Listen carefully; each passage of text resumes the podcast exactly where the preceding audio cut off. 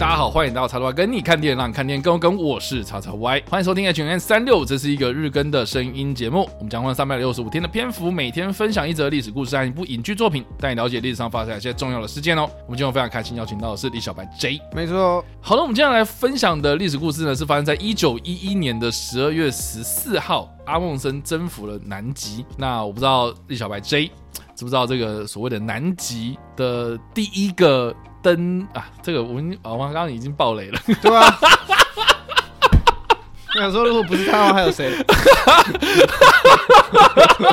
我看我在做什么烂节目？我说十二月到最后面，我已经开始很兴奋了，然后我觉得我们 H 月要收尾，我还乱做这样。他说他征服南极，然后想说，嗯，所以是有人先登陆，但他没有征服，是不是？没有没有没有，好了，这个基本上我们所谓的征服南极，就是说他抵达了第一个啦，哈，就是阿梦森这一个挪威极地探险家，他第一个抵达了南极点。啊，所谓的南极点就是我们地球最最最最南的那一个点呐，哦，就是南极中心的那个地方，那个地方就是所谓的南极点。征服南极就是有很多困难嘛。那在一九一一年的时候呢，其实除了是罗尔德阿梦森之外呢，他还有一个竞争对手，其实就是当时的英国探险家罗伯特史考特这个人。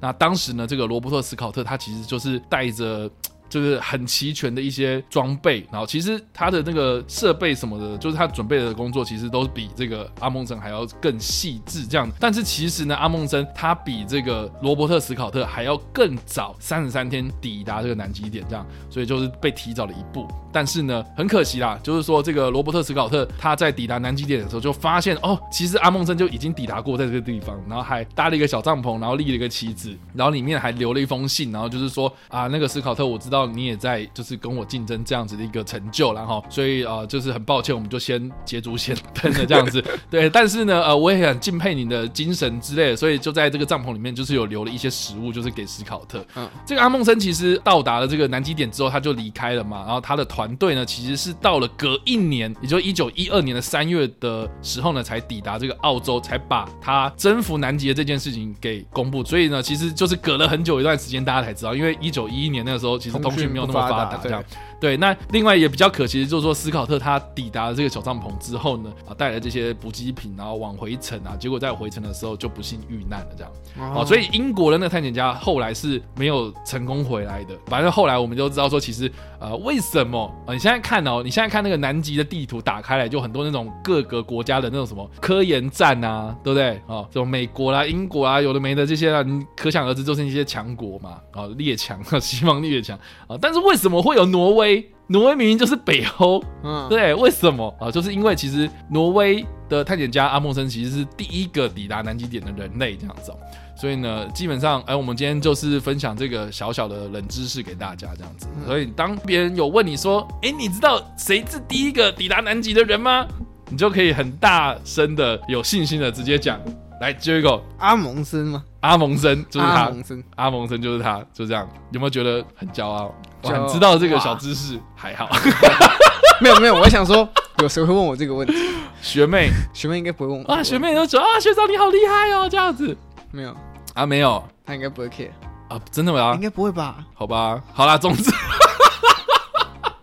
啊，总之啊，就是我记得我小时候在看这个故事的时候，其实是从那个，然后以前还有那个小牛顿，我不知道现在还有没有，现在应该有，现在应该还有吧？我小时候也有想这样，没有没有，就以前你知道牛顿杂志啊，有不同年纪适合的那个牛顿。系列的杂志这样，小小牛顿，然后有小牛顿，然后再来就是牛顿杂志这样。嗯，我记得我在小时候看这个阿梦森征服南极的这一个故事的时候，其实是在小牛顿后面，就是他常常会附那个漫画这样。哦，看到了。对，就看到，就是他有把这个征服北极或征服南极的故事都画成漫画，然后让大家知道这样。所以我觉得印象非常深刻。这样，这个其中这个漫画，它让我接受到这个最大的这个讯息，就是说阿梦森跟这个史考特这两个，就是挪威的跟英国探险家这两个。在竞争这件事情的时候，他们的差别是在哪里？这样子，对，就是第一个就是说阿梦生他撇除掉，就是当年蛮多这个探险队都喜欢用的马匹啊，就是说他认知到，就是说如果你用马去拉你们的补给品，或是来帮助人类移动的话，然后其实这些马匹其实不太适合是在这个南极的这个极地来行走，来行走这样子，因为冰天雪地嘛，哦啊，所以地上会滑啦，然后所以你那个马是。马蹄嘛，对，会更滑，会更滑，对。所以当时啦，哈，这个英国的探险家斯考特，他其实是用西伯利亚小马啊，其实就是这些马拖慢了他们的这个行程，这样子。嗯、所以其实这个就是最关键的这个驼受力的这个状态，这样子。这个阿梦山他后来撇除掉，他说他是不用马嘛，那他用什么呢？用什么？他其实是用那个小犬、小狗啊，oh. 啊，用狗狗然后去拉这个雪橇这样子。哦，所以就有点像是类似哈士奇的那种比较适合在极地的那种犬只，然后来拉他们的这些雪橇，然后来呃这个加快他们的速度。而且这个狗狗的这个行动能力会比较，就是机动性比较高啦。哦，所以在穿越这个所谓的这种比较复杂地形的时候呢，其实它的那个弹性会比较大。所以这个也是他们后来成功的一个很重要的关键，就是使用雪橇犬这样。嗯，还有我想到那个，嗯，哈里逊福特，哈里逊福特吗？哦，你说那个极地守护犬，绝极 对对，极地守护犬。但极地守护犬的故事是是在那个加拿大育空地区嘛，所以比较不太一样。但是这个也是对，我记得阿梦称他那个时候其实也是看到这件事情，就是说爱斯基摩人嘛，嗯，就是比较在北美洲的这些原住民啊，哦，或是纬度比较高的这些民族哦，他们基本上都没有在用马嘛，对不对？然后高山民族他们也不用马，他们也是用骡啊、驴啊这种比较适合高山地区动物嘛，哈。所以没有人在用马，没有人在用马的话，那他找寻这些呃替代品的时候啊，他发现说啊，雪橇犬其实机动性比较高啊，所以这个是最大的关键。这样好，那有关于阿梦森的这个壮举呢，其实之前呢、啊，在二零一九年的时候就有推出了一部电影叫做《极地先锋》哦啊，这部片在上映的时候呢，其实我记得在台湾上映的时候，那个映期真的是超级超级短，因为基本上没什么话题性，然后大家好像就是说哦，征服南极，嗯，好像就这样子啊，就没就没什么，好像没什么。人关注啊，哦，但是这部片它其实是由这个《神鬼奇航：死无对证》的导演艾斯班山伯格他所指导，就是针对这个阿蒙森他征地南极的故事作为主轴，然后来描述他怎么样征服南极的过程哦。那当然了，除了是还原这个冰天雪地的这个南极冒险旅程之外啊，他其实也还原了当时那个年代。挪威皇室的那种宫内的那种奢华的生活啊，特别在这个实景拍摄，就是有去那种冰原啊，哦，去拍那种极光啊，或是那种荒原的那种荒漠的那种很壮阔的那种景色，这样。所以其实我在看这部片的时候，其实印象还蛮深的，但是。故事我已经不 记不太起来，但是我记得啦，我就是说那一次，就是我看完电影之后呢，我回去查了一下资料，就回去看了一下哦，当然不是看小牛顿的漫画，就是稍微查了一下资料，就是这部片它确实还原度还蛮高的，然后在还原史实上面其实还蛮忠于史实的，这样对，所以其实我还蛮推荐大家可以去看这部片的。那我们就把这个焦点拉回到这个阿梦森身上啊，如果说这个阿梦森他除了是抵达这个南极的南极点之外呢，他也做过哪些这个丰功伟业啊？哦，其实早在一九一一年他抵达这个南极点之前哦，他在一九零三年到一九零六年的时候呢，他乘坐的这个小船从这个大西洋穿越过北极，然后在三年之后呢，就来到了阿拉斯加，这样，所以成为了第一个乘船通过所谓西北水道的人，这样子。对，那这个西北水道呢，其实在后来也有人就是称之为这个所谓的阿梦森航道，这个就是以它的名字来做命名啦。那其实啦哈，除了这个西北水道之外啊，还有一个所谓的东北水道。那东北水道就是这个也是后来很多人在讲的，就是说，因为我们大家都知道说这个北极的冰一直都在融化嘛，所以就开始就是可能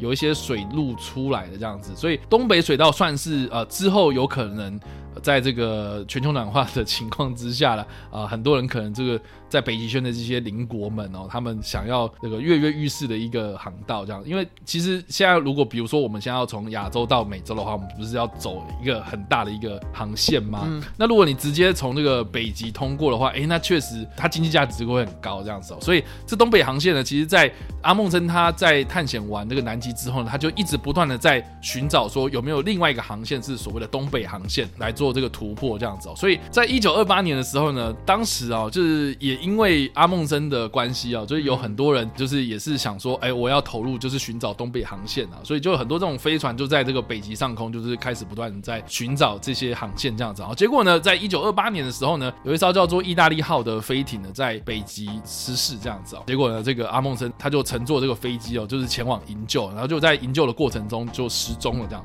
到现在目前为止都找不到哦，对，所以当时呢，他五十五岁哦，他最后是葬身在北极啊，这个就是阿梦森的故事了。好了，那以上的这个就是我们今天所分享的历史故事啦，哦，蛮简短的。对，那呃，不知道这个栗小白 J 好，如果一分是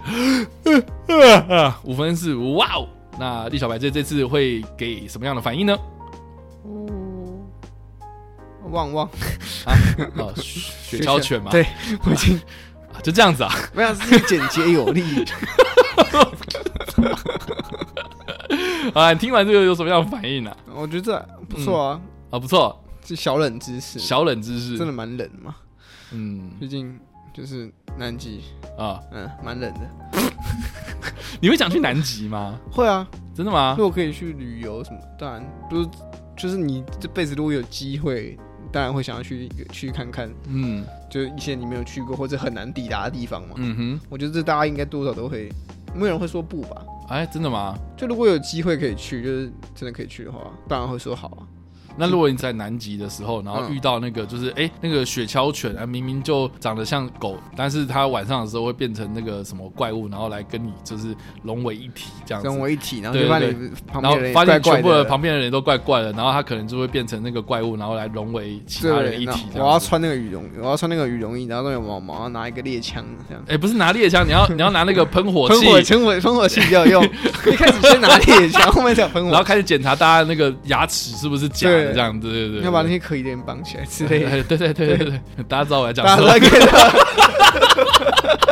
突变第三型，没？